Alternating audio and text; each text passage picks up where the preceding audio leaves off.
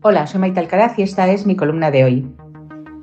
Ha escrito mi compañero Ángel Expósito un sanador libro sobre las mujeres que de verdad eran feministas, aunque no tenían ni repajolera idea de lo que era eso ni falta que les hacía. Y su lectura me ha evocado a mis abuelas, a mis tías abuelas, a mis vecinas, a mi madrina y a mi madre, ninguna de ellas casadas con el jefe, que nunca medraron con el libro de familia entre los dientes, que llevaban sujetador a mucha honra, que se depilaban porque no hacerlo era poco higiénico, que jugaron con muñecas y vistieron a sus hijas de rosa, que no volvían solas y borrachas a casa porque tenían neuronas, que parieron sin denunciar a sus matronas y que curraban como mulas en casa o fuera de ellas, aunque les doliera rabiar los ovarios por la regla, un hecho fisiológico que no combatían con bajas laborales. Mi abuela sí que era feminista, titula Ángel su libro, e inmediatamente uno se apropia de su abuela Valentina, la Macaria,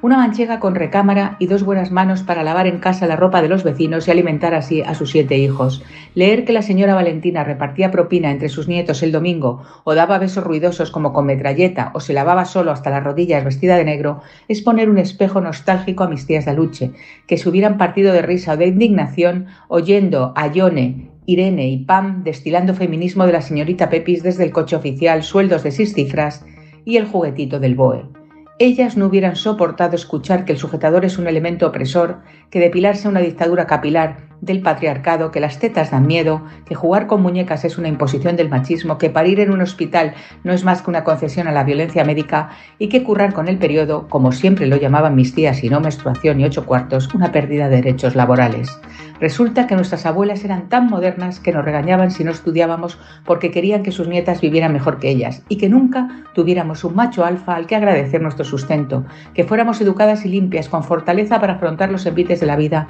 y sobre todo que hiciéramos una carrera, el antídoto contra los abañones y los callos de sus manos.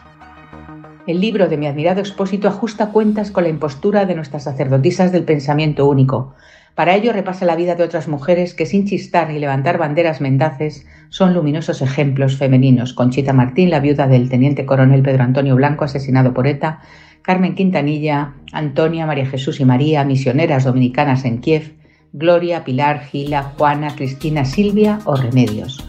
Ellas, como nuestras abuelas, fueron revolucionarias sin saberlo. Nos enseñaron a respetar a los mayores, a los maestros, a hablarles de usted, a visitar a los enfermos de la familia, no levantar la voz, a ceder el asiento en el autobús a los ancianos, a ser agradecidos, a madrugar, a hacer méritos para hacernos mujeres u hombres de provecho. Enseñaron a sus nietas a no sentirnos seres débiles, como les gustaría a algunas ministras para que así nos puedan proteger con sus filfas legislativas. Y sobre todo, nos enseñaron a trabajarnos el pan que comemos, la casa que habitamos y el puesto que ocupamos. No sé si las autoproclamadas feministas de ahora pueden decir lo mismo.